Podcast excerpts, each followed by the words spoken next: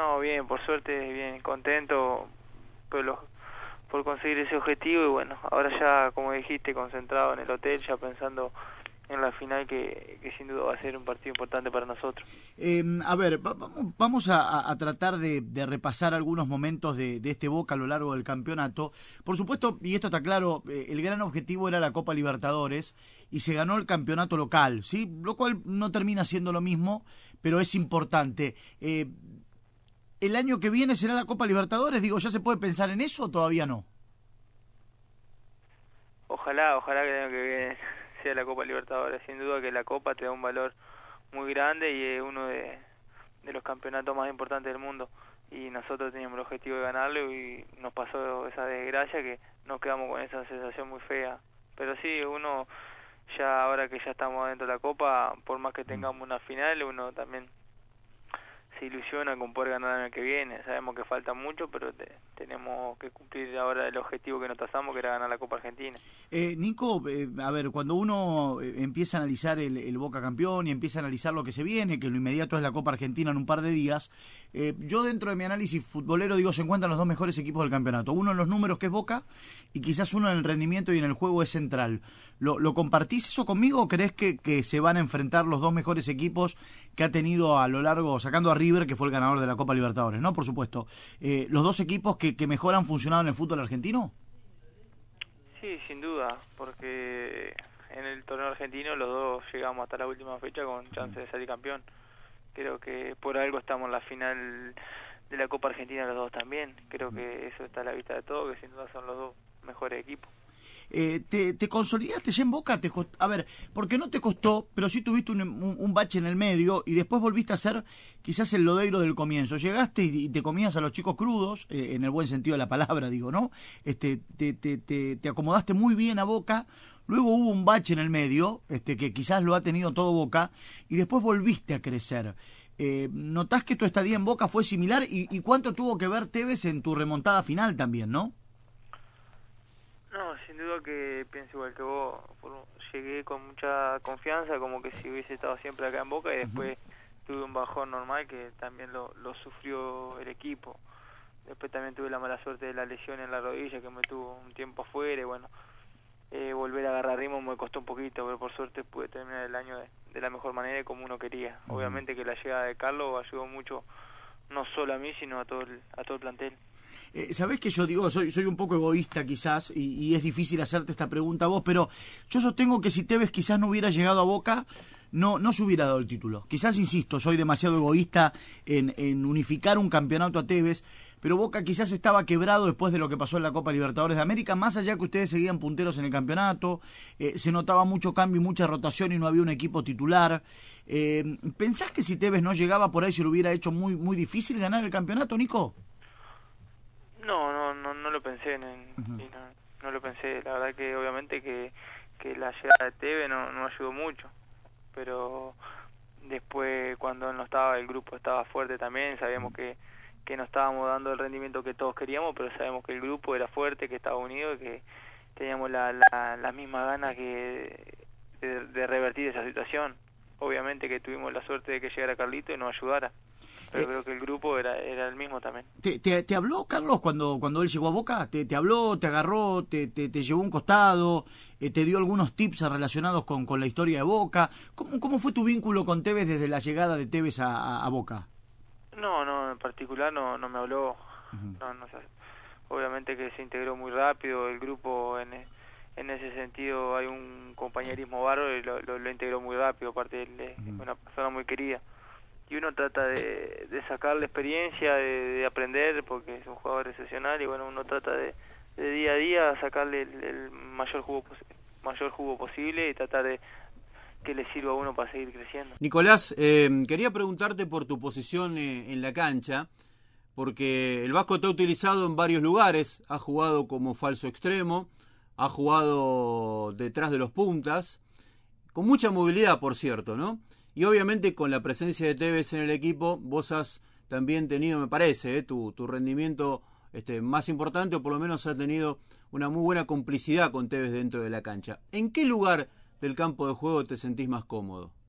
No, me gusta jugar de, de media punta, uh -huh. no ser Eh, típico enganche, creo que con, con Carlito me, me ayudó mucho para mi juego porque a veces dividimos la función, él baja de enganche, yo quedo un poco más arriba, él queda más arriba, yo bajo un poco más, a veces bajamos los dos, tenemos la, la libertad de, de poder jugar y, y esa libertad que, que me da el Vasco me hace sentir muy cómodo y me gusta mucho. Más allá de las cuestiones obvias en lo matemático, eh, ¿dónde hay que buscar a este Boca campeón? ¿Cuál es la característica de este Boca campeón? ¿Por qué Boca fue campeón, Nico? Y creo que fuimos los más regulares y que, que en este campeonato fuimos los mejores, por algo salimos campeones. Pero creo que la regularidad y ganar en, en momentos clave cuando teníamos que hacerlo, creo que demostramos ese carácter que del que hablábamos en, en, en el grupo y creo que eso fue lo fundamental, y sobre todo la unión que teníamos. ¿Cuántas veces te preguntaron? Debe- Debes llevar la cuenta porque ves una pregunta que te le deben hacer en la calle este, a cotidiano. ¿Cuántas veces te preguntaron qué hubiera pasado, Lodeiro, el segundo tiempo con vos en cancha, el partido con River si no se suspendía? ¿Cuántas veces te hicieron esa pregunta? Y varias veces. La verdad no, no sé qué contestar. no vamos a quedar con eso siempre. Bueno, fue una lástima eh, haber quedado eliminado de esa manera, pero bueno, hoy tuvimos revancha. Ob- obviamente que la Libertadores no es lo mismo que el torneo, pero sí el torneo tiene un, un valor importantísimo para nosotros. Pero ya pasó eso y bueno, ahora, si Dios quiere, tenemos la, la revancha el año que viene. Bueno, yo, yo te preguntaba el arranque de la nota, ¿no? No solo tendrán la revancha por estar clasificados, sino también va a estar River en la Copa Libertadores por ser el último campeón. Sí, va, va a estar bueno, va a estar bueno. Tenemos muchas ganas de, de, de revertir esta situación, de, de ese sabor que nos quedó de la Copa y bueno, tratar de, primero ahora, sin salir del foco que es la Copa Argentina, pero eh, el año que viene obviamente que el objetivo principal va a ser la Libertadores. ¿Cómo se le juega a Central? Porque, insisto, me, me parece que es un equipo que funciona muy bien como equipo y que también sobresalen sus individualidades. Eh, yo creo que desde lo futbolístico estoy hablando de uno de los de los mejores equipos que, que ha tenido el campeonato. ¿Cómo, ¿Cómo se le juega? Digo, ¿cómo, ¿cómo hay que llevar adelante el partido con Central? No, hay que estar ordenado y sobre todo mantener la tranquilidad. No hay que enloquecerse, hay que hay que estar tranquilo y sobre todo muy muy compactos como como equipo y no dejarle que puedan jugar tranquilo. Eh, yo te preguntaba dónde te sentías más cómodo en la cancha, eh, pero noté algo, a ver si lo compartís conmigo. Tenés una facilidad muy grande de quedar mano a mano con el arquero, ¿sí? Las, las pocas veces que llegás, llegás muy claro, llegás muy libre. Ahora, te ha faltado definición. Creo que ayer también hubo una jugada muy clara donde vos quedaste mano a mano con el arquero y la definición fue mala. ¿Te, te falta trabajar un poco la, la definición o son solamente rachas, Nico? Mira, la verdad que trabajar eh, trabajo siempre y es lo que más hago. Ajá. Obviamente que uno siempre tiene tantas situaciones a veces y las eh, las cerra o, o el momento las convierte, pero uno siempre trabaja. Son rachas, por ahí a veces defino muy mal y la pelota entra. Claro. Eh, pero eso no quiere decir que, que siga trabajando porque lo hago siempre y me gusta trabajar y me gusta mejorar. Eh, pero bueno, no me, me está faltando esa cuota de, de suerte también porque eh, lo que te deja marcado son los goles. La verdad que he tenido varias situaciones mano a mano y, y he fallado, pero trabajo no falta, falta suerte. Falta suerte. Nico, eh, eh, volviendo un poquito atrás, ¿cómo, ¿cómo tuviste el tupí de ir a sacarle un penal a Tevez? Porque eh, sabés lo que significa Tevez, sabés lo que genera Tevez, y me estoy corriendo un poco del campeonato obtenido. Hay que tener agallas, o como decimos en el fútbol argentino, hay que tener huevos para ir a sacarle la pelota a Tevez y patear un penal y decirle, no, Carlito, para, lo pateo yo. ¿Cómo se dio eso? No, le, le pedí, la verdad que me tenía confianza y bueno, la verdad que habla de, un gran compañero, un gesto de compañerismo de Carlito haberme cedido el penal. Eh, Viste que en el fútbol argentino se analiza mucho y se charla mucho de cómo se juega, si un equipo juega bien, si un equipo juega mal, si un equipo juega lindo, si un equipo juega feo. Eh, Boca eh, ¿Era vistoso el juego de Boca? Y por momentos sí y por Ajá. momentos no. Lo importante era el resultado. Lo importante, obviamente que todos quieren jugar lindo, a veces los partidos no se dan o, o lo- los rivales tienen mérito que, que saben controlarlo. Pero lo importante es el resultado, sobre todo el resultado final que fue haber conseguido el, el campeonato. ¿Cuándo, La raya y ver que sí. fuimos los mejores. ¿Cuándo, cuándo te sentiste campeón? ¿Cuándo sentiste vos en lo personal? ¿Cuándo el grupo sintió en lo personal eh, que Boca que Boca ya era campeón? ¿En qué momento? No, eh, la verdad que en el momento que que terminó el partido.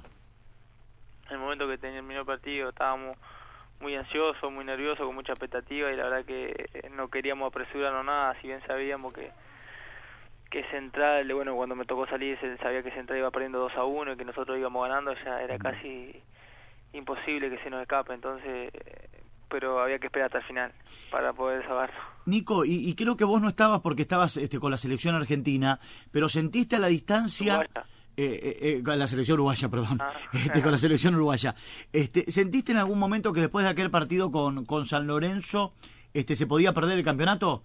Eh, ¿Sentiste que aquel 1 a 0 en contra frente a San Lorenzo, en aquel momento rival palmo a palmo, se podía llegar a perder eh, el campeonato, teniendo en cuenta este, que San Lorenzo había sacado una pequeña diferencia? No, la verdad que no. Te soy sincero, no, no lo sentí así porque sabía que había un grupo muy fuerte, muy unido, había mucho compromiso y sabemos que, que cuando teníamos que demostrar que, que queríamos salir campeones lo íbamos a demostrar. Y creo que ese fue un momento importante del campeonato.